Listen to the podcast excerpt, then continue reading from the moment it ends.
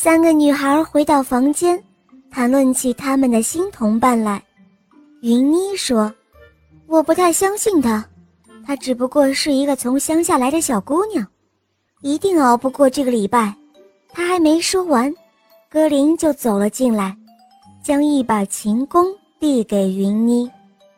我想你需要这个。原来格林刚才就是办这件事去了。云妮拿着琴弓，有点惭愧。她想去向歌林道歉，可忙了一天的歌林早就呼呼大睡了。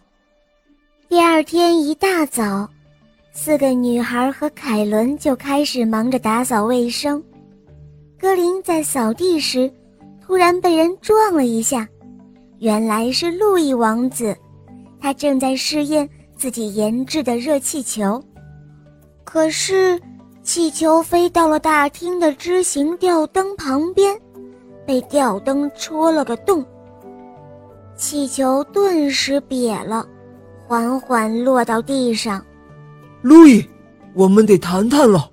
摄政王菲利站在吊灯下面，对王子喊道：“表哥。”王子兴奋地走过去说：“热气球飞起来了。”这对我的飞行器研究很有帮助。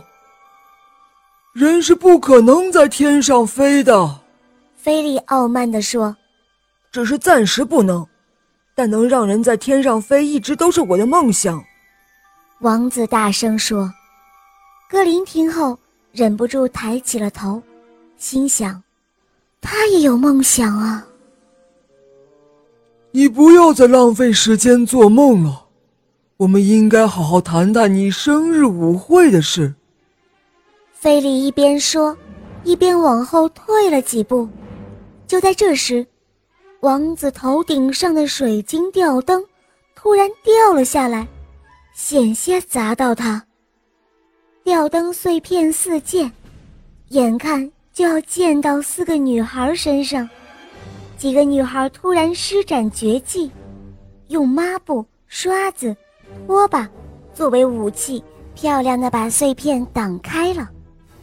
他们很惊讶，没想到每个人都有这么好的身手。这一切都被老婆婆凯伦看在眼里。突然，迪宝斯太太走了过来，说：“你们赶紧把这里打扫干净。”于是，女孩们开始清扫大厅。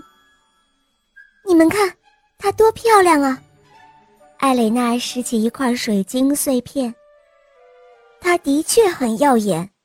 薇薇卡把水晶碎片拿在胸前比划着，想象着把它作为新衣服的饰品。